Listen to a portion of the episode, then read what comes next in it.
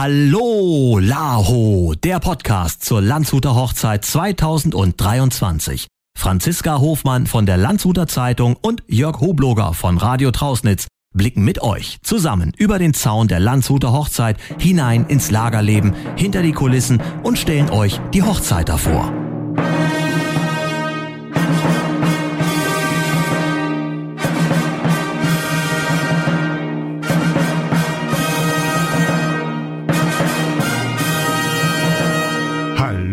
Laho wird euch präsentiert von Flottweg SE Vilsbiburg und dem Flughafen München. Und da sind wir wieder. Und so langsam aber sicher hinterlässt die Landshuter Hochzeit ihre Spuren. Also bei mir zumindest deutlich erkennbar unter den Augen. Wie schaut's bei dir aus, Jörg?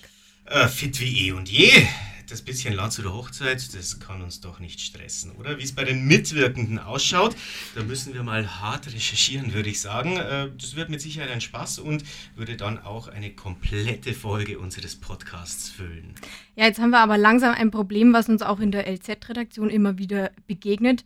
Rund um die Laho lassen sich ja unzählige Geschichten erzählen, aber die Zeit und auch die Zeitungsseiten, beziehungsweise in unserem Fall die Podcast-Folgen, werden irgendwann knapp. Ja, auch in Vorbereitung auf unseren Podcast, da haben wir uns natürlich Gedanken gemacht, welche Geschichten wir erzählen wollen und welche Personen wir hier in unserem Podcast-Studio vorstellen könnten. Bei einem Thema rund um die Laho, da waren wir uns aber von Beginn an einig. Wir wollen unbedingt einen Einblick in die Performance, die Pferde und die Reiter bei der Laho abliefern.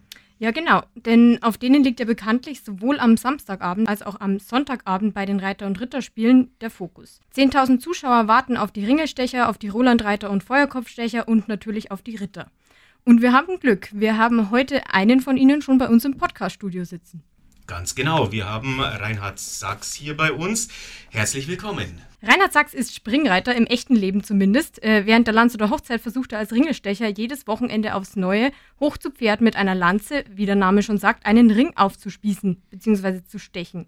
Die Öffnung, in die die Ringestecher im vollen Galopp treffen müssen, ist dabei nur wenige Zentimeter groß. Ja, und Reinhard, äh, wir haben uns wie immer aufs Du geeinigt. Ähm, der ist auf dem Turnierplatz auch relativ gut zu erkennen, würde ich jetzt mal behaupten. Er ist nämlich einer der beiden Reiter, die bei den Ringelstechern eine leuchtend rote Mütze tragen. Wie unsere anderen Gäste auch, darf er sich jetzt aber am besten mal selber vorstellen, und zwar mit unseren kurzen Sätzen zum Vervollständigen. Reinhard, du bist bereit? Ich bin bereit. Die Landshuter Hochzeit ist für mich. Vier Wochen eintauchen in eine andere historische Welt. Ich bin Hochzeiter seit 1989. Das Schönste an der Laho ist? Für mich die Atmosphäre im Lagerleben. Im echten Leben bin ich? Äh, Unternehmer und Inhaber eines Gerüstbaubetriebes. Die Arbeit mit Pferden ist? Immer abwechslungsreich und spannend. Und darüber werden wir gleich sprechen. Wir starten aber in die zweite Runde unserer Vorstellung. Wir sind nicht, noch nicht ganz fertig. Wir haben drei Entweder-Oder-Fragen für dich. Springreiten oder Ringelstechen? Ja, dann dauerhaft würde ich doch Springreiten sagen, weil alle vier Jahre wäre dann ein bisschen wenig. Ringelspringen. ja, das ist auch schön. Festliche Spiele im nächtlichen Lager oder Reiter- und Ritterspiele? Festliche Spiele im nächtlichen Lager. Pferd oder Hund? Pferd. Wunderbar. Jetzt haben wir es gerade schon angekündigt. Am Samstag und am Sonntagabend sind am Turnierplatz alle Augen auf euch Reiter gerichtet. Die Ringestecher, zu denen du ja gehörst, machen dabei auch immer den Anfang. Gib uns mal einen kleinen Einblick. Wie nervös ist man in deiner Haut vor so einem Turnier oder darf man sich das gar nicht erlauben, hoch zu Pferd? Ja, sagen wir mal, eine gewisse Aufregung ist natürlich immer dabei, die gehört dazu, wie, wie bei allen anderen Sportarten oder wenn man irgendwo was äh, besonders vorhat auch, äh, aber wir machen es natürlich jetzt doch schon, wie ich vorher gesagt habe, äh, ein paar Mal und äh, seit 1989 bin ich persönlich jetzt schon dabei, sodass man das Ganze drumherum jetzt schon ein bisschen kennt und äh, die Aufregung jetzt äh, sich in Grenzen hält. Wobei es gerade das erste Wochenende, muss man ehrlicherweise sagen, wenn man vielleicht auch wieder mit einem neuen Pferd oder was am Start ist, äh, durchaus spannend ist, weil man ja noch nicht so ganz weiß, was man erwartet. Der, der Ernstfall, den kannst du im Vorher auch nicht, äh, nicht proben äh, mit so vielen Leuten, mit äh, ja, Feuer und, und, Musik und so weiter. Das ist immer noch mal ein bisschen spannend. Wenn man dann das erste Wochenende mal geschafft hat und weiß, das funktioniert alles äh, hervorragend, dann wird die Aufregung ein bisschen weniger. das eigene Lampenfieber, die eigene Aufregung ist ja das eine. Das kann man äh, vielleicht äh, der ein oder andere leichter in den Griff bekommen als, der, als, als ein anderer, aber man hat immer noch den Faktor Tier mit dabei. Äh, wie schwierig ist denn so eine Situation für die Tiere bei so viel Trubel, äh, bei so vielen Menschenmassen, dass äh, die Tiere da ruhig bleiben? Ja, das ist schon eine Herausforderung und ist aber natürlich auch schon ein bisschen einfach im, im, im Grundcharakter von einem Pferd äh, äh, verankert. Es, es, gibt sicherlich viele Pferde, wahrscheinlich sogar die Mehrzahl der Pferde, die das nie machen würden und da einfach nervlich nicht dafür geeignet waren. und es gibt andere, die das eigentlich relativ cool lassen und die vielleicht sogar die Atmosphäre auch ein kleines bisschen genießen, so wie es bei den Reiter auch ist. das gibt es alles und ja, die Aufgabe ist am Ende einfach, den richtigen Partner fürs Ringelstechen und für die Atmosphäre zu finden, äh, ist nicht immer ganz einfach, weil, wie ich schon gesagt habe, man kann es im Vorfeld nicht, äh, nicht alles testen und alles probieren. Und äh, von dem her, ja, das ist eigentlich so die, die Herausforderung. Und wir hoffen dann immer wieder, dass wir das, das Glück haben, äh, und auch die Erfahrung natürlich ein bisschen, dass man wieder die, den richtigen erwischt. Mhm. Und man muss ja dazu sagen, ihr wählt ja eure Pferde auch dementsprechend aus im Vorfeld. Also es ist jetzt nicht ein Pferd, das ihr einfach äh, irgendwie das ganze Jahr über zu Hause im Stall stehen habt, sondern ihr macht euch da schon Gedanken, die Pferde werden dementsprechend ausgewählt und auch trainiert. Die werden ausgewählt, genau. Jetzt sage ich meine, meine Springpferde, die ich normal am Turnier vorstelle, zum Beispiel, waren jetzt für diese Aufgabe äh, höchstwahrscheinlich gar nicht geeignet und, und, von dem her sucht man vorher nach einem Pferd, das, wo man meint, das, ist, äh, das passt und dann ja, muss man nur noch das Glück haben, dass man sich nicht getäuscht hat. und dein jetziges Pferd ist äh, kleine Rampensau, kann man das sagen? Ja, gut, äh, ich habe auch das Gefühl, dass äh, die Atmosphäre äh, sie nicht unbedingt stört. Das ist ein neunjähriger Sturden, die das bisher wirklich recht cool und gut macht und ja, diesmal hat mir mein Gefühl nicht getäuscht. Wunderbar. Ähm, bevor wir nur mehr auf deine Aufgabe bei den Ringelstechern eingehen, äh, würde mich mal interessieren, wie hat denn eigentlich deine Faszination für Pferde oder dein Interesse an Pferden begonnen? Das war schon eigentlich im Kindheitsalter, in etwa so mit zwölf Jahren. Da habe ich über Bekannte von meinem Vater damals, äh, ja, bin ich so ein bisschen zum Pferd zur Reiterei gekommen, habe dann einmal erste Reitstunden genommen und äh, ja, beim jungen Burschen geht es natürlich dann relativ schnell irgendwann so Richtung Turniersport und, und Springsport. Und damals hat man ein in Landshut zu der Zeit einen sehr guten Ausbilder, den, den Hans Quellen, der auch in der Landshuter Hochzeit schon äh, viel in Erscheinung getreten ist, war früher auch bei den Ringelstecher dabei, so bin ich dann am Ende auch dazugekommen. Und äh, ja, bei dem habe ich damals dann das Reiten gelernt und relativ schnell in den Turniersport reingeschnuppert und dann war der, war der Virus da. Du bist im äh, echten Leben, sage ich jetzt mal, ja auch als Springreiter unterwegs oder als Sportreiter unterwegs.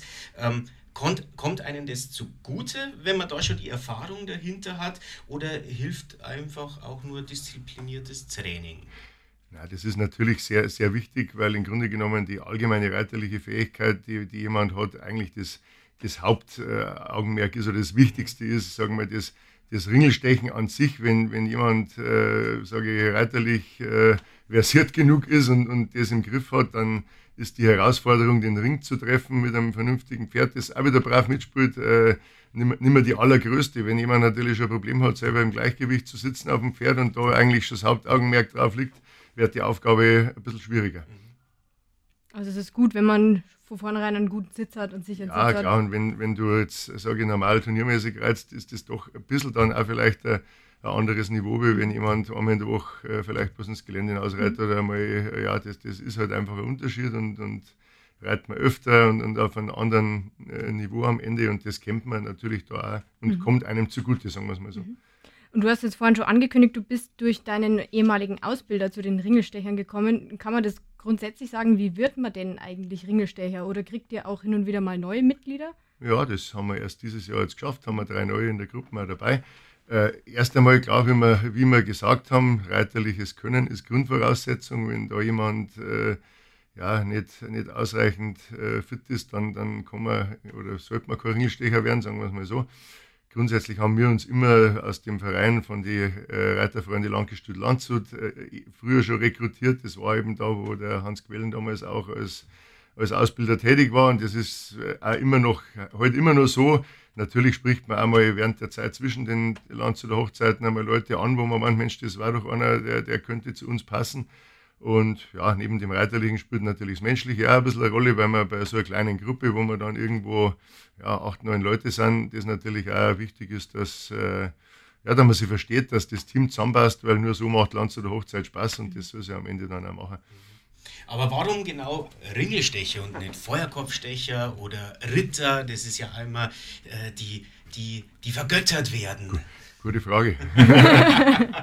nee, also am Ende äh, Ringelstecher einfach deshalb, weil sich damals eben durch, jetzt bin ich wieder beim Hans Quellen, durch den Hans Quellen so ereignet hat, äh, der, der damals ja auch bei den Ringelstecher dabei war und dann kommst du halt da einfach dazu und dann bist irgendwann so lange dabei. Jetzt bin ich mittlerweile Gruppenführer von den Ringelstecher und irgendwie ja, war jetzt kein Anlass für mich zu sagen, jetzt wechsle ich in eine der anderen Gruppen.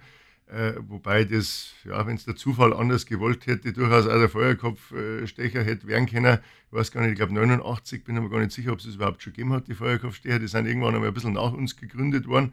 Äh, Ritter war ehrlich gesagt nie so richtig ein Thema für mich, wenn ich ehrlich bin, weil das einfach so, ja, ich sage einmal, ist ein gewisses Risiko dabei, das man mit reiterlichen Können nicht immer ausblenden kann, weil du kannst zwar der Pferd gut im Griff haben, aber wenn am Ende die Lanzen irgendwo an eine Stelle trifft, wo vielleicht der Splitter doch einmal irgendwie an einer, an einer Stelle durchkommt, wo man eigentlich gar nicht beeinflussen kann, dann ist da schon, ja, das ist schon eine Nummer und das war jetzt für mich ehrlich gesagt nie ein Thema. Mhm. Ähm, jetzt, ich durfte ja äh, dich bzw. die Ringelstecher bei den letzten beiden Wochenenden schon im Einsatz sehen. Bei dir schaut das immer wahnsinnig leicht aus. Ähm, vielleicht kannst du uns trotzdem ein bisschen verraten, äh, wo denn so die größte Herausforderung beim Ringelstechen liegt. Die größte Herausforderung, das sage ich immer und, und betone es auch jetzt wieder, ist wahrscheinlich echt schon in der Vorbereitung, nämlich bei der Auswahl des richtigen Pferdes. Weil wenn du das, wenn du das richtige Pferd für das hast, dann ist das Ganze nicht mehr so schwierig. Und, und vom Stechen selber her, klar, du schaust, dass du hinten in der Kurve, wo, wo, wo dann äh, erst einmal ein bisschen Fahrt aufgenommen wird und wo so ein bisschen Geschwindigkeit kommt, dass du das nur so ein bisschen unter Kontrolle hast. Wenn es dich da schon zweiten austragt oder wahlweise du sogar Gefahr läufst bei ein bisschen schlechten Bodenverhältnissen, dass das Pferd wegrutschen würde oder sowas, wird schwierig. Wenn du nicht mehr die gerade Linie zum Ringel hast, äh, wird es auch schwierig, weil wenn es dir erstmal fast bis zu den Zuschauern austragen hat, dann kommst du einfach mit deinem, mit deinem Stich nicht mehr dahin, wo du sein sollst. Also von dem her, ja, frühzeitig das Pferd auf der geraden Linie haben und dann einfach schauen, so wenig Bewegung wie möglich im leichten Sitz, Oberkörper gerade oder ruhig halten und dann, dann ist das eigentlich kein, kein Thema mehr. Aber wie gesagt, alles viel einfacher, wenn das Pferd mitspielt. Weil wenn einer da permanent ausweichen will oder, oder von Haus aus überfordert ist, dann wird das andere nicht mehr so leicht. Wie groß ist denn die Öffnung eigentlich, in die ihr reinstecht? Wir haben, äh, sage ich einmal, die, die, es gibt ja zwei Öffnungen. Die mittlere Öffnung, die ist wirklich wahrscheinlich nicht recht viel mehr wie 5 cm. Der, der wird so doppelter Lanzendurchmesser in etwa sein. Und die äußere, da kommen dann vielleicht nochmal 2-3 cm mehr dazu. Äh, wir haben früher mal größere äh, Ringe gehabt. Äh, das ist in der Anfangsphase, wo ich neu dazugekommen bin. Aber ja, dann war, waren die, die Treffer fast zu viel und irgendwann haben wir mal gesagt, es, es soll ja auch für die Zuschauer noch ein bisschen spannend bleiben. Wenn ja jeder immer nur äh, trifft, dann ist es ja auch langweilig und dann schaut es so aus, als wäre da gar nichts dabei. Und von dem her haben wir irgendwann einmal kleinere Ringe gemacht. Und jetzt sieht man ja von Wochenende zu Wochenende, dass immer mal wieder auch einer nicht trifft. Mhm. Die Rolle mag zwar keiner freiwillig übernehmen, aber ab und zu muss man es unfreiwillig. Führt, führt ihr dann auch ein internes Ranking bei euch, wo ihr sagt, hey, das, das ist der Ringelstecher-König der Lanzer Hochzeit? Wir sind ein Team, wir wollen die Leute gut unterhalten, wir wollen Spaß haben und da ist jetzt nicht irgendein Wettkampfgedanke dahinter. Äh, wie gesagt, jeder hat natürlich für sich den Ehrgeiz, dass er gut ausschauen möchte, aber, aber intern äh, gibt es da kein Ranking. Allenfalls vielleicht einmal einen spaßigen Kommentar. ähm, du hast das vorher gerade schon angesprochen. Es steht und fällt mit dem Pferd, äh, mit der Auswahl des richtigen Pferdes und dann natürlich das Training dahinter. Äh, trittst du immer mit dem gleichen Pferd an? Nein, äh, das tue ich nicht. Also ich habe zwar irgendwann einmal zweimal hintereinander das gleiche Pferd gehabt, wo ich zwischenzeitlich einmal eine, einer Mädchen verpachtet gehabt habe, die da viel Spaß damit gehabt hat in den vier Jahren zwischen den Hochzeiten. Aber meistens habe ich für jede Landshuter Hochzeit wieder äh, ein neues Pferd. Mhm. Aber pro Landshuter Hochzeit und da werden dann die vier Wochenenden durchgezogen. Ja, ja, das schon. Das, äh, das da zwischendrin nochmal zu wechseln, das macht wenig Sinn, weil man es ja auch ein bisschen doch im Vorfeld einmal trainieren muss. Das wäre dann nur in so einer Notsituation, wenn man jetzt doch einmal am ersten Wochenende merkt, oh, das klappt jetzt gar nicht, dann muss man sich vielleicht irgendwas improvisieren, aber das ist jetzt nicht der Plan. Der Unterschied bei euch im Gegensatz zu Gruppen, die jetzt nichts mit Tieren oder gerade in dem Fall mit Pferden zu tun haben, ist ja, dass bei euch damit auch eine gewisse Verantwortung einhergeht. Also man hat die Verantwortung für sich selbst, aber auch fürs Tier. Ähm, wenn dann was schief geht, sind im Zweifel auch man selbst und das Tier und eventuell noch andere betroffen. Ähm, was wäre denn für dich ein Grund, am Samstag oder Sonntag entweder erst gar nicht anzutreten oder dann schlussendlich abzubrechen?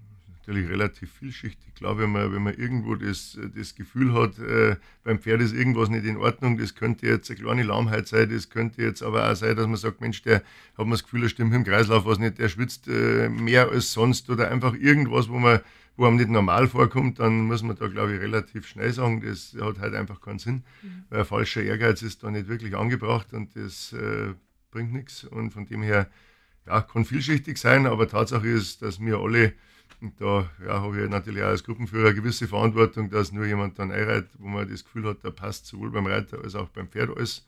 Und wenn das mal nicht so ist, dann äh, sind wir halt einmal, einmal einer weniger, merkt von den Zuschauern fast keiner und äh, äh, ist dann die bessere Variante. Mhm.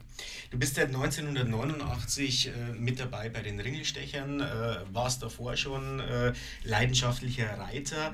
In der Zeit, äh, das ist eine gewisse Zeitspanne, äh, gab es mit Sicherheit doch auch schon mal Situationen auf dem Rücken eines Pferdes, wo du gesagt hast, uh, hoppala, das war jetzt eine gefährliche Situation. Also sowohl beim Ringelstechen als auch beim Sportreiten. Ja, die gibt es natürlich immer wieder. Ich meine, äh, der Reitsport, insbesondere der Springsport, ist nicht ganz ungefährlich. Das weiß jeder, der es schon mal gemacht hat oder der den ein oder anderen Sturz vielleicht irgendwo schon mal im Fernsehen oder sonst wo gesehen hat. Das, das ist so.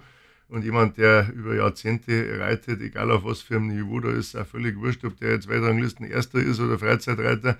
Irgendwann kommt immer eine Situation, wo du einfach einmal nicht mit dem rechnest, was das Pferd macht oder wo irgendwas passiert, äh, wo man ja nicht im Griff hat und da kann mal was passieren. Schlimmste, was mir bisher passiert ist, ist, dass ich mir meinen Oberarm gebrochen habe und einmal habe ich mir meine Rippe gebrochen, aber das war Gott sei Dank alles immer nur so überschaubar, äh, dass jetzt nichts ganz Ernsthaftes dabei gewesen ist und ja, einmal den Boden küssen tust immer wieder einmal, wenn du äh, auf dem Pferd unterwegs bist, das kommt vor.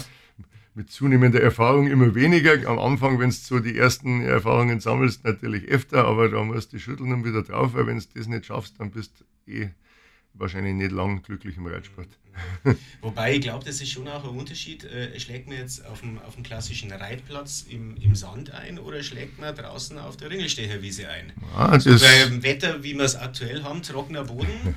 Das ist ein kleiner Unterschied, ja. Also da ist man nicht mehr weit von der Straße weg, hätte ich fast gesagt. Ja, das ist natürlich schon deutlich härter wie so ein Reitplatz und äh, ja, gibt Schöneres. Äh, dass, dass man so eine Bekanntschaft damit macht mit dem Untergrund. Hast du das schon mal gehabt, also im, im Einsatz bei der Laho? Nee. Nee, okay. Nicht. Da kommt der Ehrgeiz wieder durch. genau. ähm, jetzt hast du schon gesagt, eben ähm, das Pferd muss gewisse Ruhe mitbringen. Kann man sonst nur sagen, was muss denn das Pferd grundsätzlich können, damit es sich für Ring, fürs Ringelstechen eignet? Muss es irgendwie einen gleichmäßigen Galopp haben oder besonders groß ja, sein? Oder? Sag einmal, der, der Spagat zwischen Ruhe und auf der anderen Seite ein kleines bisschen Spritzigkeit auch noch vielleicht, weil es gibt natürlich auch Pferde, sage ich mal so wie die, die Kaltblüter meinetwegen, die auch viele bei der Lanzer Hochzeit dabei sind, die haben vielleicht die Ruhe, aber es da glaube ich relativ lustig ausschauen, wenn wir da dann Richtung Ringel äh, mit dem Kaltblüter runterreiten werden. Das äh, äh, ist halt die, die, die Ausgewogenheit, dass du sagst, im richtigen Moment eine gewisse Ruhe, aber wenn es dann einmal die lange Seiten unter ein bisschen Gas äh, ist, dann muss er halt auch spritzig, muss er ein bisschen einen, einen schnellen Galopp haben, einen vernünftigen und äh, ja, so diese, diese Gratwanderung muss einem halt einfach äh, oder muss gelingen oder sollte das Pferd halt beherrschen.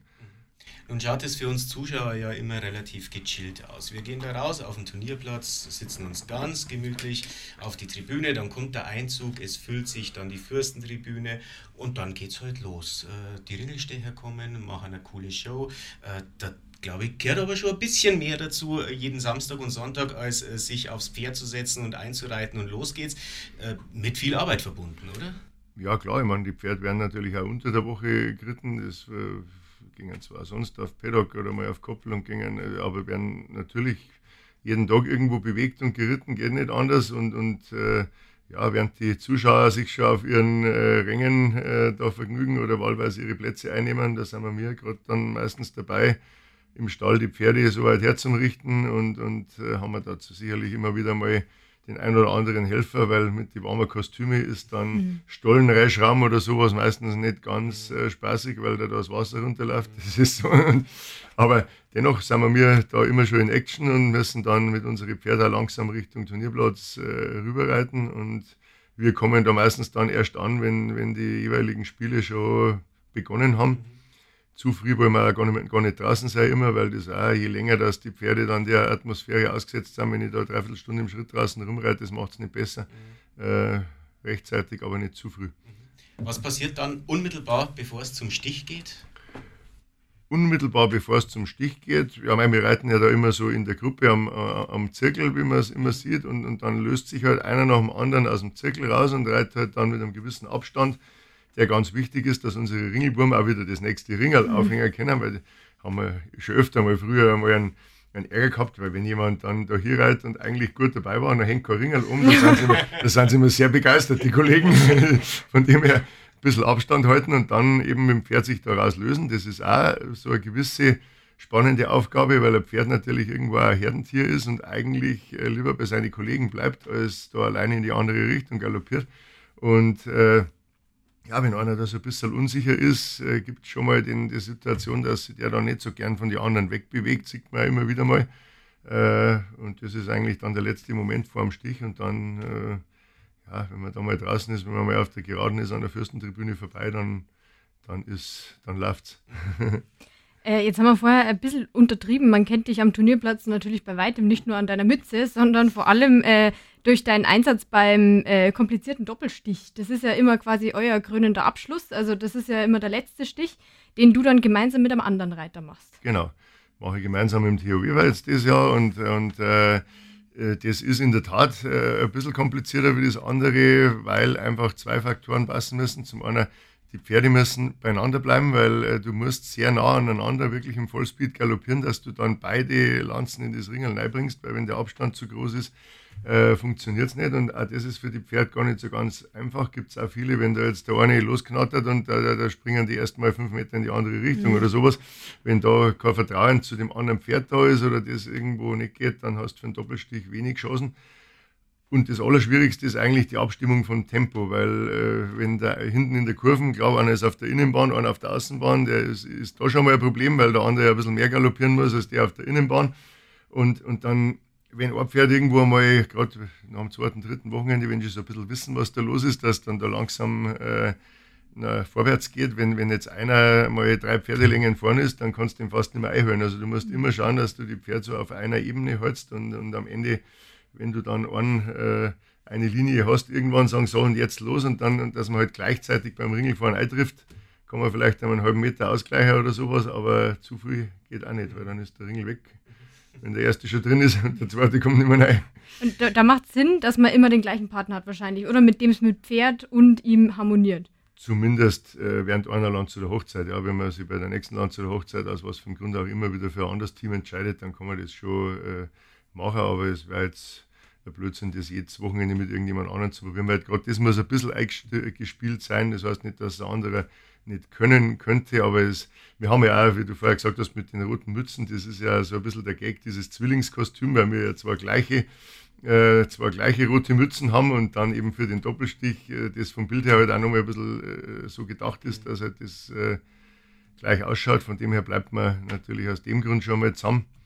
Und äh, ja, da, wenn jetzt nicht irgendwas da ist, dass einer mal wegen einem verletzten Pferd oder irgendwas ausfallen würde, dann, dann bleibt man in dem Team. Mhm. Schaut man da dann, dass man einen Linkshänder und einen Rechtshänder nimmt, damit man die Lanzen näher beieinander hat? Nein, wir halten grundsätzlich eigentlich alle unsere Lanzen in der rechten Hand, mhm. äh, weil das auch wieder leichter ist, weil die Pferde ja eher so ein bisschen dazu tendieren, dass von dem Galgen leicht wegdrücken. Und wenn du jetzt sagst, äh, dann kannst du mit der rechten Hand kannst dann ein bisschen was ausgleichen und, und nach außen ein wenig langer, wenn du die, die Lanze in der linken Hand hättest und das Pferd drückt weg, hast du überhaupt keine Chance mehr. Also das, äh, von dem her sind wir beim Ringelstechen alle Rechtshänder.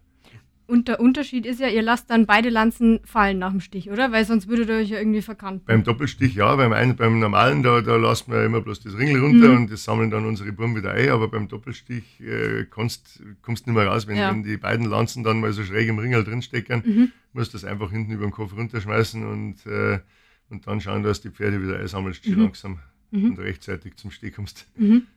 Ähm, jetzt haben wir ja schon gesagt, also gerade das, das schaut bei euch immer sehr professionell aus, bei dir sehr leicht aus. Ähm, wie ehrgeizig ist man denn dann irgendwann so als Ringelstecher an, am Samstag und Sonntag? Nein, das, äh, ich glaube, ich habe es vorher gesagt, mir, mir es ist jetzt kein, kein, sportlicher Gedanke dahinter, dass da einer sagt, ich will der Gewinner oder es gibt eh kein Gewinner oder Verlieren, am Ende nur Treffer oder nicht Treffer und, und klar den Ehrgeiz, dass man da drin eine gute Show liefert für 8000 Leute und dass das gut ausschaut und dass die Leute das Gefühl haben, man beherrscht das auch, was man da tut, das hat natürlich jeder, aber ja, sonst steht der Spaß und die, in der Gruppe im Vordergrund und nicht der Ehrgeiz. Mhm. Spaß äh, ist das eine, Disziplin mit Sicherheit auch das andere. Ähm, dem ein oder anderen äh, bei der Landshuter Hochzeit allgemein wird ja gern mal nachgesagt, dass er äh, Kuba und Bier aus Kupferbechern genießt. Äh, das Thema, glaube ich, ist äh, bis zum Reiten bei euch komplett tabu. Ne? Na, der Ringelsteher an sich hat noch nie was aus Kupferbechern tun. Na, nee, also äh, wir genießen das Feiern genauso wie das Reiten, aber natürlich äh, in der Regel nach dem Reiten, weil wir auch die Zeit vorher gar nicht haben. Also ich sage am, am Samstag äh, kriegen wir unser Abendessen und dann, dann kommen die nächtlichen Spiele und danach geht es dann ein bisschen an den gemütlichen Teil. Sonntag ist dann eh meistens so, dass jeder froh ist, wenn er vor dem Umzug dann wieder ausgeschlafen und fit ist, wenn es am Samstag vielleicht ein bisschen später geworden ist und äh, da ist einem dann ein Wasser äh, oder irgend sowas in der Größenordnung äh, lieber. Und während dem Umzug ist das dann eigentlich äh, tabu. Klar kann man einen Schluck Bier trinken, aber da fällt er deswegen äh, nicht viel. Und von dem her, ja, äh, gefeiert wird nach dem Reiten, aber da dafür dann auch ausgiebig und ausgelassen. Ja, das haben wir schon gehört. Im Lager grassiert immer noch der, der Mythos der rauschenden Feste der Ringelstecher. Ja, die gibt es schon ab und zu. ja, wenn man es sich dann verdient hat. Ähm, wie ist es denn, wie oft trainiert ihr denn zwischen den Aufführungen, also auch in den lahofreien Jahren in eurer jetzigen Aufstellung?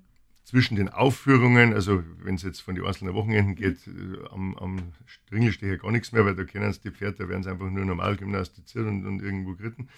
Und zwischen den, äh, in den vier Jahr, Jahr, lahofreien Jahren, da ist äh, eigentlich dann relativ lang äh, trainingsfreie Zeit. Klar, so wie bei mir jetzt äh, als aktiver Springreiter, wenn man das als Training sieht, trainiere ich fast täglich, weil ich, weil ich meine Springpferd immer reite, aber halt nichts mit in Bezug auf Ringelstechen. Und äh, die meisten haben ja dann ihr Pferd ein, denen ich vier Jahre äh, gar nicht das dann dafür äh, wieder irgendwo ausgewählt wird. Von dem her können wir da eigentlich nicht viel trainieren. Das geht dann alles so im Vorfeld irgendwann äh, wieder los, wenn, wenn dann wirklich die ernste und die heiße Phase wieder, wieder kommt. Stichwort heiß war jetzt ganz gut. Du hast es vorhin auch schon gesagt. Letztes Wochenende war nun mal ein bisschen eine Besonderheit, weil es dann das erste Mal so richtig, richtig heiß war. Ist es dann für die Pferde auch schwieriger oder ähm, merkt man das eigentlich kaum?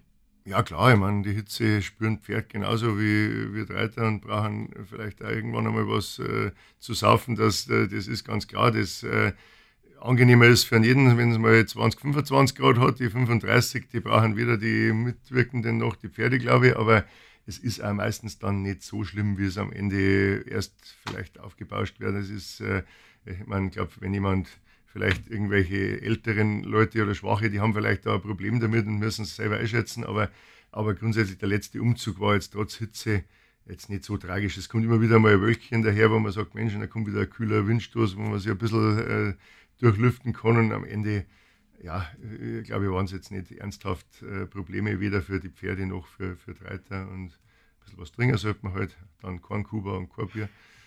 Sowohl für Pferd als auch für Reiter, oder? genau. Nein, also war letzte Woche überhaupt kein Problem und, und denke ich, wird es seit die Woche wieder nicht. Mhm. Also ihr seid eisern geblieben und die Kopfbedeckungen sind auf dem Kopf geblieben. Ja, weil uns gingen dann die Hände aus. Weil wir äh, in einer Hand die Zügel haben, in der anderen Hand meistens ein Buchskranzel und ich wüsste nicht, mit was ich noch wedeln soll. das stimmt natürlich. Ähm, weil du es jetzt gerade gesagt hast, ähm, dass es auch immer ein bisschen aufgebauscht wird. Es, es, gibt ja auch immer so das Gerücht, dass die Ringestecher ihre Pferde quasi für die Laho haben und dann in dieser Zeit total auspowern und dann die für gar nichts mehr zu gebrauchen sind. Aber ich glaube, das kannst du ausräumen, oder? Das kann ich wirklich ausräumen, ja, weil äh, zum einen Pferd das nervlich das ein bisschen mitmacht, das strengt das auch nicht besonders an. Das, das Schlimmere ist eigentlich, wenn die Pferde sich psychisch stressen und da irgendwie ein Problem damit haben, aber dann sind sie eh nicht geeignet, dann sortieren wir es im Vorfeld schon aus, dass da nichts äh, Schlimmes passieren kann und äh, vom vom Kräftemäßigen her, von den Pferden her, wenn man mal ganz ehrlich ist, was machen wir beim Ringelstechen? Wir sind auf der Wiesen, wir, wir machen zwei Durchgänge. Das heißt, die Pferde müssen zweimal Wiesen runter und zweimal wieder rauf galoppieren. Äh, und das ist im Grunde genommen für ein Pferd überhaupt keine Anstrengung. Da ist jeder Springparcours oder sonst irgendwas um ein Vielfaches anstrengender. Und äh, also von dem her, der Umzug, klar, das ist ein bisschen lang, sitzt man doch ein bisschen äh, im Kreuz dann, und, aber meistens tut wahrscheinlich uns der Hintern dann mehr weh als die Pferd der Rücken. Das ist, äh, also ein gesundes Pferd hält das ohne weiteres äh, aus. Dann vielen Dank Reinhard Sachs. Äh, das Thema Pferd, ganz, ganz großes Thema. Wir sprechen gleich noch ähm, mit äh, einem weiter, den wir vorher schon aus dem Hintergrund gehört haben, ähm, vom, aus der Vorstandschaft äh, Klaus Timmer. Wir wechseln das Mikro und sagen vielen Dank, Reinhard Sachs, und wechseln zum Klaus Timmer aus der Vorstandschaft. Haben wir ja schon mal in einer Folge zu Gast gehabt bei uns, aber es gibt so viel zu erzählen, auch rund um das Thema Pferde und alles, was so dazugehört. Und deswegen ist er jetzt bei uns, aber er muss sich natürlich nochmal vorstellen. Gut, die Basics wisst ihr ja mittlerweile schon immer Klaus, aber der Klaus kriegt jetzt von uns nochmal entweder oder Fragen. Du bist bereit? Auf jeden Fall. Klaus, jetzt in der Rückschau, erstes oder zweites Laho-Wochenende? Zweites. Kuba oder Bier? Bier. Kalt oder Warmblut? Kaltblut. Du oder die Pferde? Äh, beides zusammen. Was uns zum Thema Pferde zurückbringt. Die Gruppe der Rosserer. Große, große Gruppe. Ähm, du bist ja damit mitverantwortlich, du schaust da immer mit drauf. Was, was ist denn dort dein Aufgabenbereich? Ja, jeder von uns Vorständen hat ja seine zugewiesenen Gruppen, wo er der Ansprechpartner ist. Wir haben, ich weiß jetzt nicht ganz genau, aber ich glaube 72 Gruppen bei der Landshuter Hochzeit. Wir sind 13 Vorstände. Und wenn jetzt in irgendeiner Gruppe einer eine Anregung, eine Idee, irgendwas hat, ist immer blöd, wenn er immer zum ersten Vorsitzenden geht. Deswegen haben wir gesagt, wir, wir haben also Ansprechpartner. Und da bin ich zuständig für die Gruppe der Rosserer, für die Gruppe der Reisigen, für die Gruppe der Falkner, für die Polen zu Pferde, die Ringelstecher und die Feuerkopfstecher. Das sind die Gruppen, die mich als Ansprechpartner haben. Wenn die Fragen haben, äh, kommen sie erstmal zu mir und entweder sind es Fragen, die ich dann gleich entscheiden kann. Und wenn es Fragen oder Probleme sind, wo man sagt, okay, das müssen wir im Vorstand besprechen, dann trage ich das halt dann in den Vorstand. Das ist jetzt so meine Aufgabe und deswegen bin ich auch für die Rosserer. Mhm. Jetzt würde mich mal interessieren, wir nehmen ja jetzt quasi nach dem äh, zweiten Wochenende auf. Also wir haben jetzt quasi Bergfest äh, vor der Laho. Zweites Wochenende war nochmal deutlich heißer als das erste. Ähm, du zuständig für die Pferde, wie war es denn gerade am, am, Umzug, ähm, auch für die Ritterpferde und für, für alle anderen, auch in den Kutschgespannen? Hattet ihr damit größere Probleme oder ging das reibungslos? Also ich, ich habe das letzte Mal gesagt, ich mache seit 1968 bei der Landshuter Hochzeit mit Soweit ich mich erinnere, ist das ein Fest, das im Hochsommer stattfindet, im Juli. Und soweit ich mich erinnere, war es auch öfters schon mal richtig heiß. Was mich sehr verwundert hat, aber das liegt halt an, an unserer ja, Gesellschaft, an den Medien, an dass aus vielen Dingen plötzlich ein Hype gemacht wird, wo ich gesagt habe, ja, klar ist es heiß und wird besonders heiß, aber so neu oder sowas Neues ist es jetzt auch nicht und wir haben uns wirklich sehr, sehr gut darauf vorbereitet. Jetzt, äh, so wie es der Reini vorhin auch schon gesagt hat, von meiner Wahrnehmung vom Zug war es eher wirklich angenehm gechillt, weil die Hälfte des Zuges war bedeckt. Hin und wieder kam ein Lüftchen. Also für mich war das jetzt ein Zug, wo ich nicht gesagt habe, sowas habe ich noch nie erlebt. Wir haben uns bei den Mitwirkenden natürlich vorbereitet, dass wirklich zusätzlich noch Marketenderinnen da waren, die sich mit Getränken, mit Wassergetränken, also um alle Mitwirkenden gekümmert haben. Wir hatten auch die Option auf Wegen, äh, dass die Pferde äh, was zum Saufen haben, wobei sich herausgestellt hat, das war jetzt gar nicht so im Vordergrund oder das Bedürfnis bestand gar nicht. Wir haben bei diesen starken Temperaturen äh, auch in Rücksprache mit den Tierärzten zum Beispiel die schweren Schmuckschabracken bei den Rittern weggelassen. Äh, und zusätzlich haben wir versucht, weil ich bin ja auch verantwortlich für die Aufstellung des Zuges, äh, was die Pferde anbelangt. Also ich stehe am Zeughaus und muss rechtzeitig alle Berittenen und alle Fahrnisse in der richtigen Reihenfolge zum richtigen Zeitpunkt mit dem Megafon da rauslassen, dass die rechtzeitig der erste um 2 Uhr am Münchner Tor steht und rechtzeitig hinten als letztes das fahrende Volk mit ihrem Wagen und da haben wir auch alle Pferde nochmal, da steht dann neben mir ein Tierarzt, der jedes Pferd, was uns vorbei, an uns vorbeigeht, begutachtet, ob es jetzt in diesem Zeitpunkt in der Lage ist, diese Aufgabe zu bewältigen. Wir hatten das jetzt noch nie, aber gesetzt den Fall, da ist jetzt ein, reitet an uns äh, ein Pferd vorbei, wo der Tierarzt sagt, da ist jetzt gescheiter, dass wir den nicht in den Zug nehmen. Das entscheiden wir dann auch noch ganz kurzfristig. Und die ganze Situation war äußerst entspannt. Danach gehen die Pferde in Schall in die Koppel. Also ich habe auch, das war wirklich berührend, die haben dann alle großenteils ihre Wellness-Wasserdusche gekriegt danach und haben sich gefreut. Dann stehen die Damen von unserer Stallmannschaft und äh, werden die Pferde also mit einer kalten Dusche begrüßt. Also wie gesagt, im Endeffekt jetzt von der Seite der Pferde, aber auch von den Mitwirkenden waren wir gut vorbereitet und es war keinerlei großartige Probleme, auch jetzt vom rettungsmedizinischen äh, Einsatzwesen her, bei den Mitwirkenden keine größeren Probleme. Du bringst quasi den, den Zug äh, in die richtige Reihenfolge, ja. was äh, Pferde und Gespanne angeht. Ja. Äh, spannende, fordernde Aufgabe, oder? Auf Ohne Megafon äh, ja, das schaut schon lustig aus. Also, da sind wir ja alle nicht so historisch. Da hat der Rosserer dann schon auch mal so einen blauen Kittel an oder noch seine Stallschuhe. Und ich stehe dann mit meinem Megafon und bin dann halt auch mal ein bisschen wichtig. Aber ich muss da, also schon bringt da schon ein paar Kilometer an Laufen zusammen, weil ich zwischen mir haben zwei Zirkel an verschiedenen Stellen. In dem einen Zirkel auf der Wiese, äh, da bereiten sich die Umzugsritter vor. Die sind auf dem anderen Zirkel bereiten sich zum Beispiel die Berittenen, die Bischöfe, die Fanfaren, die Herolde und die steigen ja dann irgendwann mal auf und wollen dann nicht auch in der Sonne stehen, sondern da haben wir auch jetzt Freiräume geschaffen, wo die ihren Zirkel reiten können, ihre Pferde bewegen können. Und dann habe ich meine Liste, wer zuerst kommt. Das ist immer der Stadtknechtewagen, der steht ganz vorne an der Ampel Gretzberg. Und dann schreie ich halt Polenmarsch, Bischöfemarsch, Amalienwagenmarsch in der richtigen Reihenfolge weil in dieser, weil die Münchner Straße ist ja schon voll mit Menschen und da checken dann von hinten alle Pferde und fahren es in der richtigen Reihenfolge ein. Und da ist es nicht lustig, wenn plötzlich ganz vorne irgendeine Reitergruppe merkt, oh, wir müssen ja ganz nach hinten und die kommen sich dann entgegen und das wollen wir beim Aufstellen so nicht haben und das funktioniert wie ein Uhrwerk.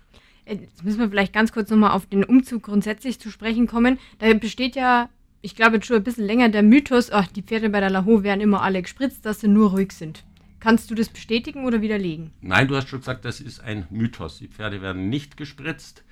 Die, da kommen wir ja dann noch auf die Arbeit der Rosserer äh, zu sprechen jetzt speziell. Also die Pferde, vor allem die eine spezielle Aufgabe haben, also den Brautwagen oder sonst was, die werden äußerst gut vorbereitet. Und zwar beginnen schon drei bis vier Wochen vor dem ersten Aufführungswochenende sind die bei uns und werden auf diese Aufgabe vorbereitet. Erst hinten auf der Grieserwiese, dann regelmäßig gehen die mit dem kompletten Gespann in die Altstadt übers Kopfsteinpflaster, wo die Leute Hallo schreien und mal ein Regenschirm aufgeht. Und die werden wirklich an diese Aufgabe gewöhnt und sieht man ja auch, die sind inzwischen wirklich so gechillt und sagen, ja, wir wissen schon, was jetzt passiert, machen wir halt wieder.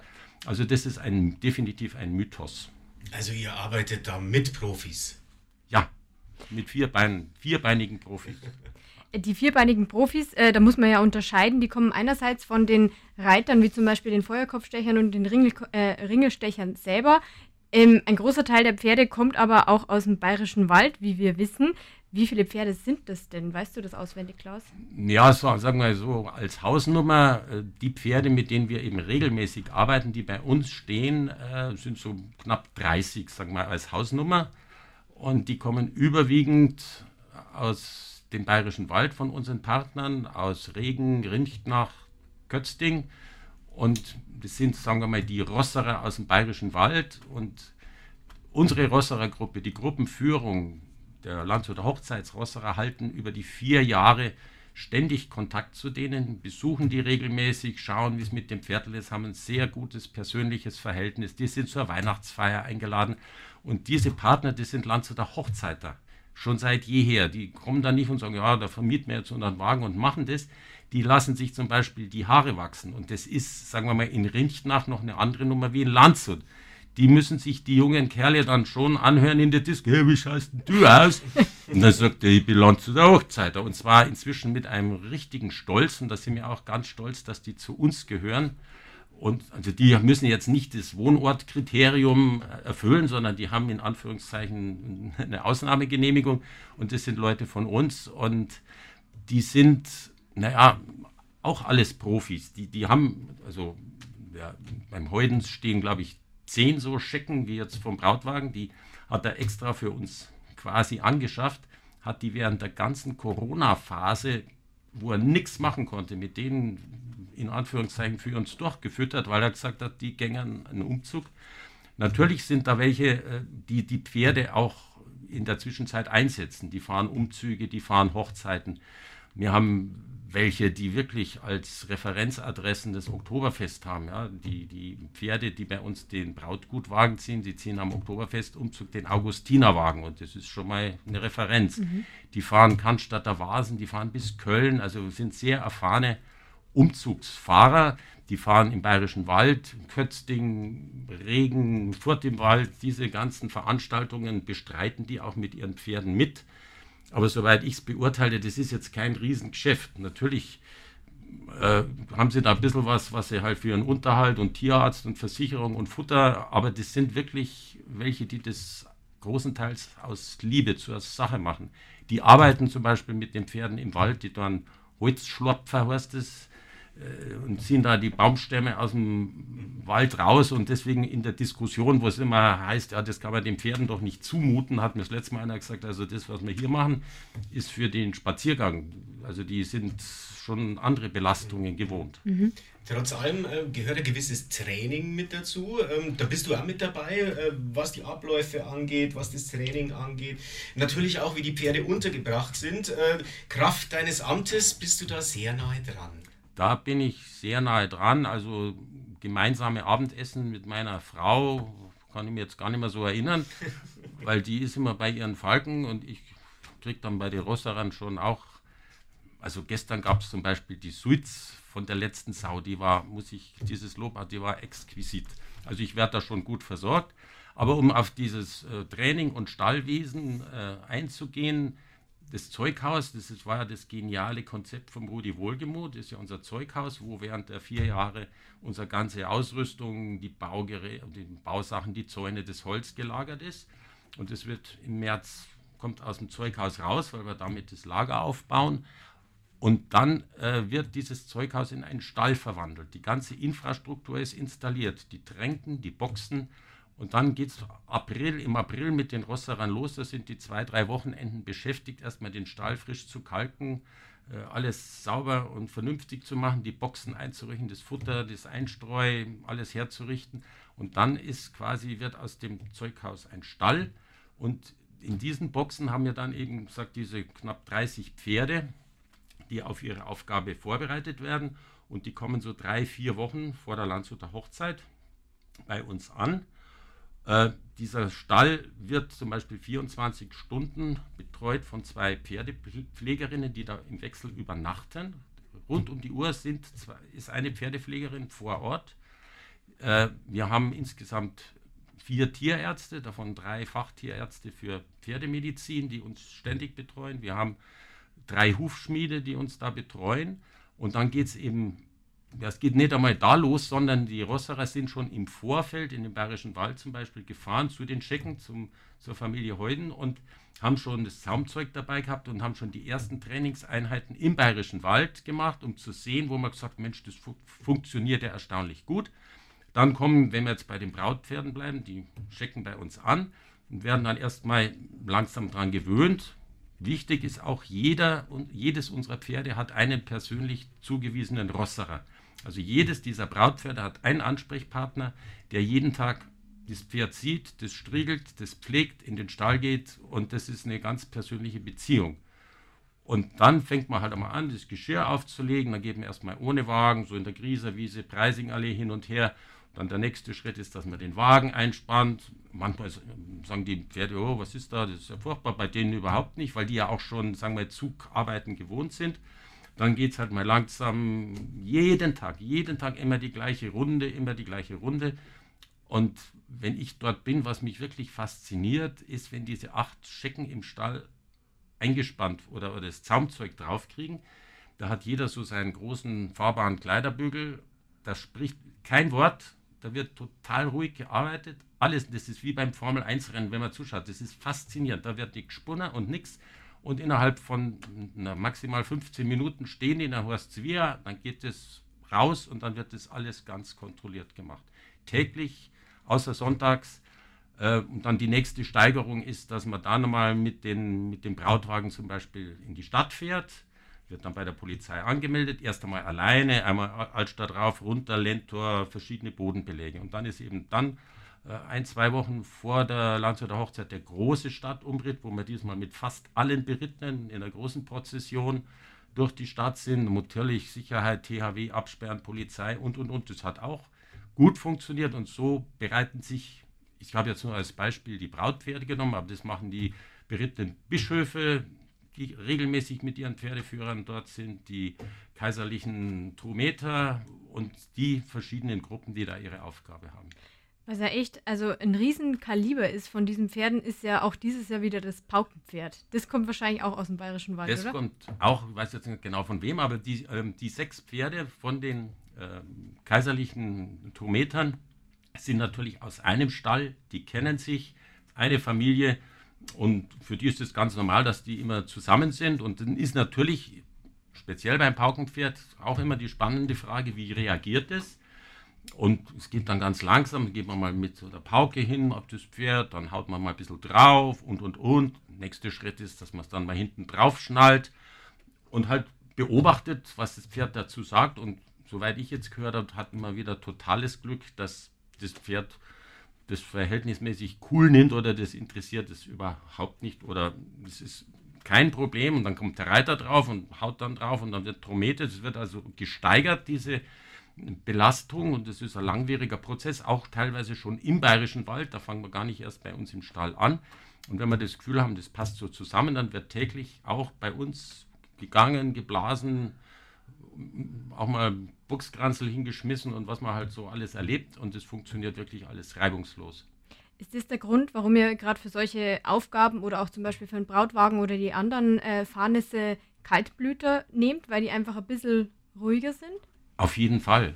Erstens mal ist es historisch, also wenn man, mein, die Abbildung im Radars Prunksal ist ja gemäß den äh, Chroniken gemacht, aber das sind ja auch keine Lipizzaner, die da vorne dranhängen. Insgesamt ist schon die Beobachtung zu machen, dass die Pferde, das liegt aber auch ja, an, der, an den Zuchtverhalten, werden schon immer größer. Also ich kann mich schon an kleinere Brautpferde erinnern, aber was auf jeden Fall historisch ist, dass es keine Warmblüter waren, die so einen Wagen gezogen haben. In unserem Fall sind es Noriker oder Kaltblüter, auch einfach vom Bild her.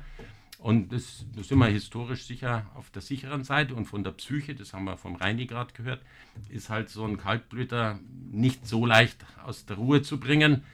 Bloß wenn er aus der Ruhe kommt, dann, geht er dann, geht er, dann ist er halt ein wenig schwerer, das muss man schon dazu sagen. Du hast gerade gesagt, die da vorne dranhängen. Äh, es gibt ja sehr viel, das auch hinten dran hängt am Pferd. Ihr habt jede Menge Fahrnisse, Kutschen. Auch da äh, gibt es sehr, sehr viel zu erzählen deinerseits. Ja, erstens mal sind wir auch wieder bei denen, die mit den Pferden arbeiten. Die haben alle die Ausbildung, haben alle den Kutschenführerschein, sind alles, auch die bei uns fahren, machen das auch während, der, also in der Zwischenzeit. Die machen das nicht nur an der Lands- oder Hochzeit. Aber zu den Fahrnissen selber äh, gibt es natürlich historisch Interessantes zu erzählen. Also wenn wir jetzt beim Brautwagen sind, steht ja in den Chroniken, dass die Braut in einem guldenen, hangenden Wagen einfuhr. Das weiß man und dann haben ja unsere Vorväter schon in der Landshuter Hochzeit da recherchiert und es gibt eigentlich nur ein einziges Vorbild für so einen goldenen Kobel aus dem 15. Jahr oder 16. Jahr, 15. Jahrhundert, der äh, in Graz im Museum steht. Und das war der Kobel äh, Kaisers, hm, von einem Kaiser Friedrich Ende oder Anfang des 16. Jahrhunderts.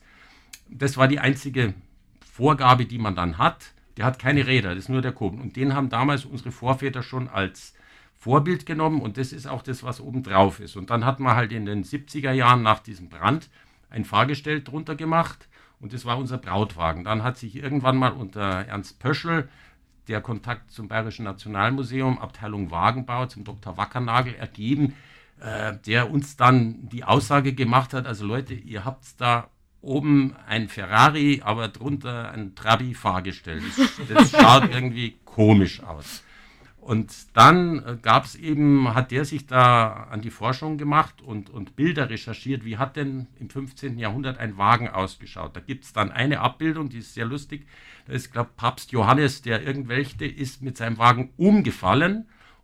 Gibt es einen Stich und die Leute schlagen die Hände um den Kopf zusammen, weil der Papst umgefallen ist. Aber auf diesem Stich sieht man die Unteransicht von einem Fahrnis also das sogenannte Reibscheidlenkung und wie so ein Ding von unten, wie ein Fahrgestell von unten ausgeschaut hat.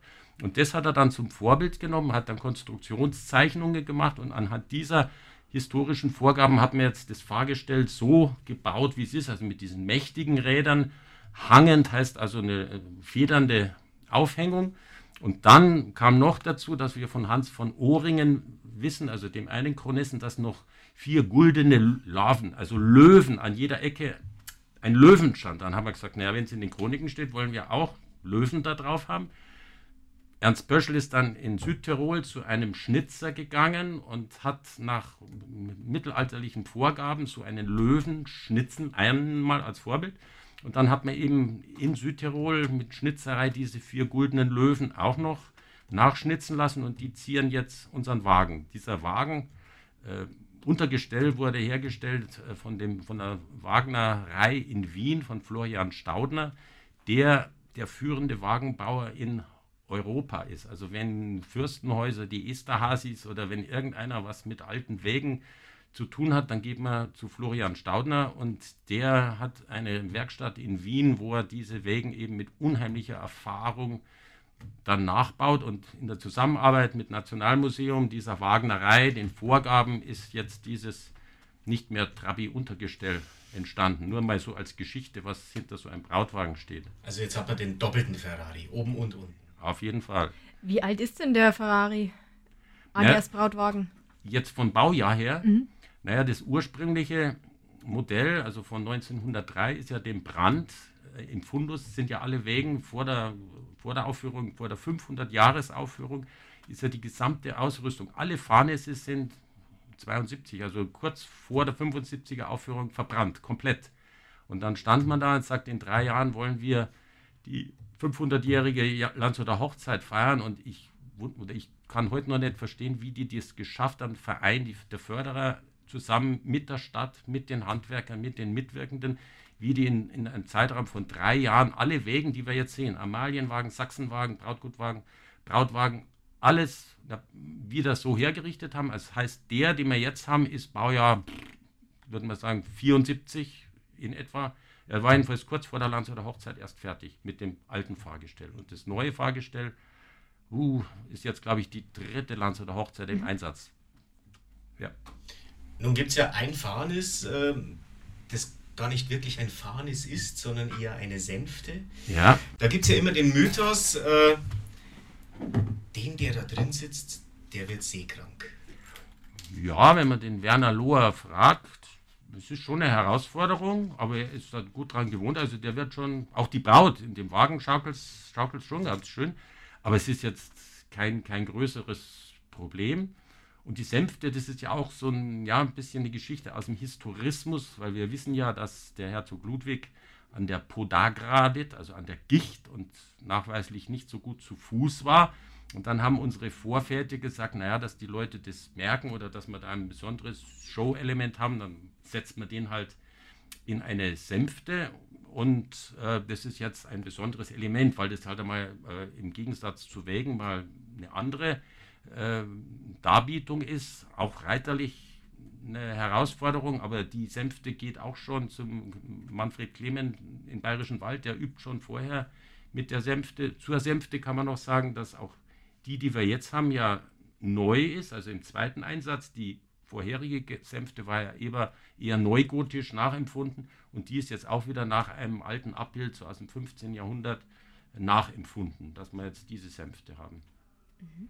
Äh, hinter dem Ganzen, also hinter allem, was auf den Pferden drauf liegt, hinter den Pferden her, gezogen wird, steckt aber ja auch noch, also während der Laho müssen die ja auch hin und wieder mal wahrscheinlich instand gehalten werden, oder?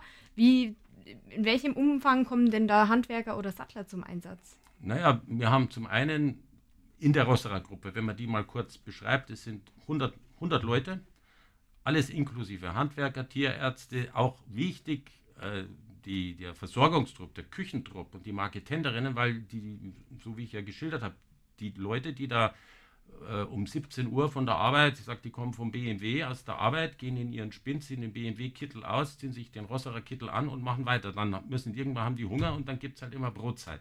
Und das sind auch die schönsten Erlebnisse, da dann nach der Arbeit zu hocken, auch vor der Hochzeit im Sonnenuntergang, gescheit daher zu reden und eine gute Brotzeit. Aber das gehört auch dazu. Also 100 Leute sind da beschäftigt und da sind natürlich auch schon mal welche mit handwerklichen Aufgaben.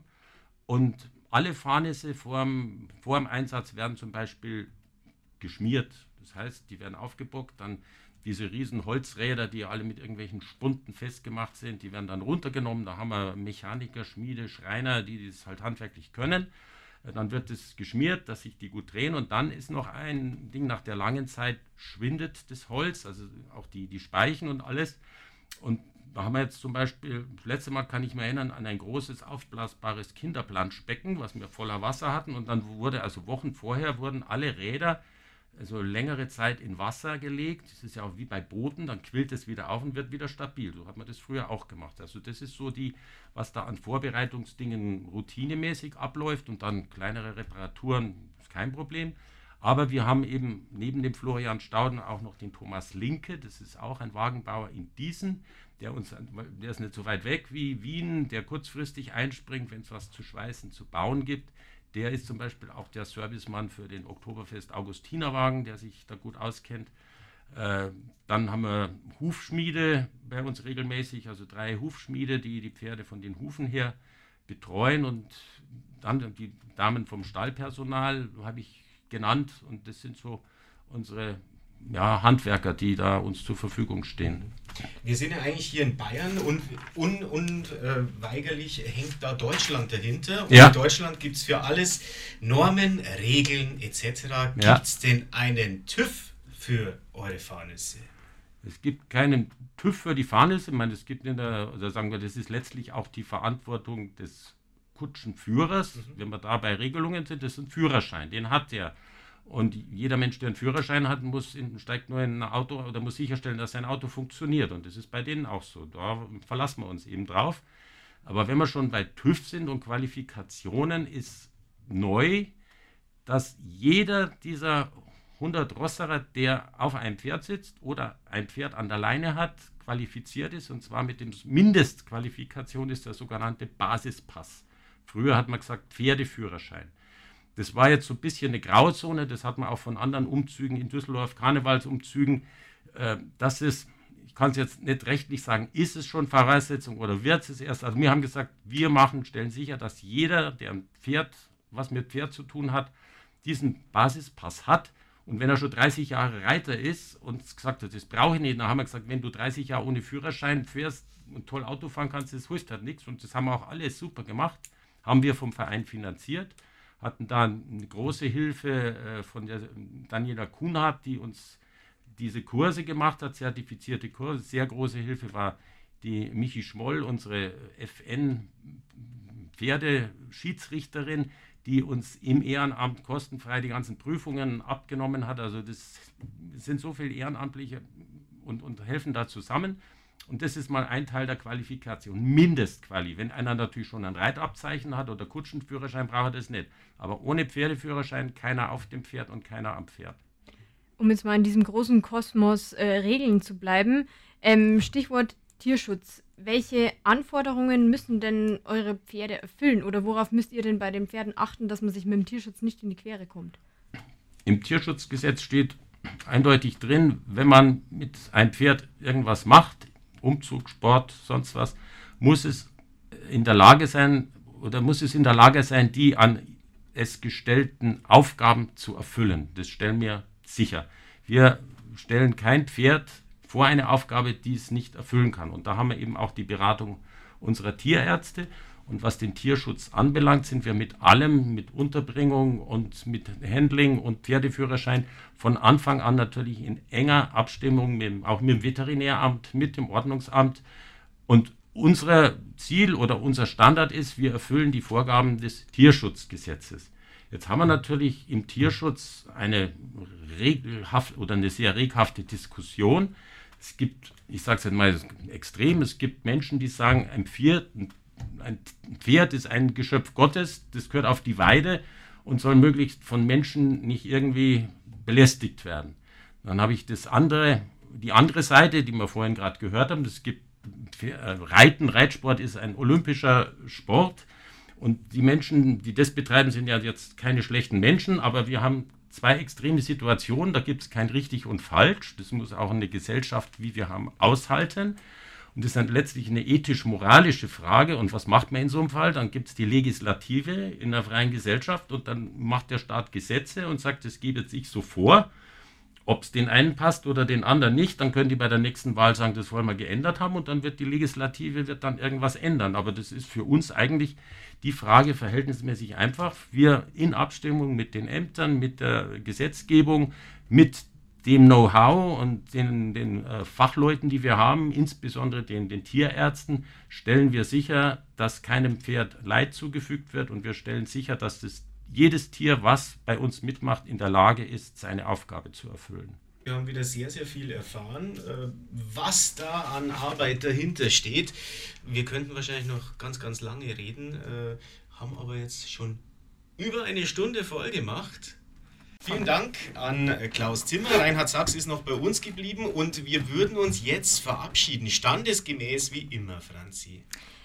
Unsere Gäste dürfen uns einmal ein Himmelland zu Tausendlandshut ins Mikro einsprechen oder schreien, wie es euch beliebt. Dann fange ich an mit, mit dem Ohrstimme. Himmellandshut! Tausendlandshut! Himmellandshut! Tausendlandshut! Himmellandshut! Tausendlandshut! Landshut! Hallo! Hallo, Laho, der Podcast. Moderation Jörg Hubloger. Radio Trausnitz und Franziska Hofmann, Landshuter Zeitung. Jeden Freitag neu. Hallo Laho. Der Podcast wird euch präsentiert von Flottweg SE Vilsbiburg und dem Flughafen München.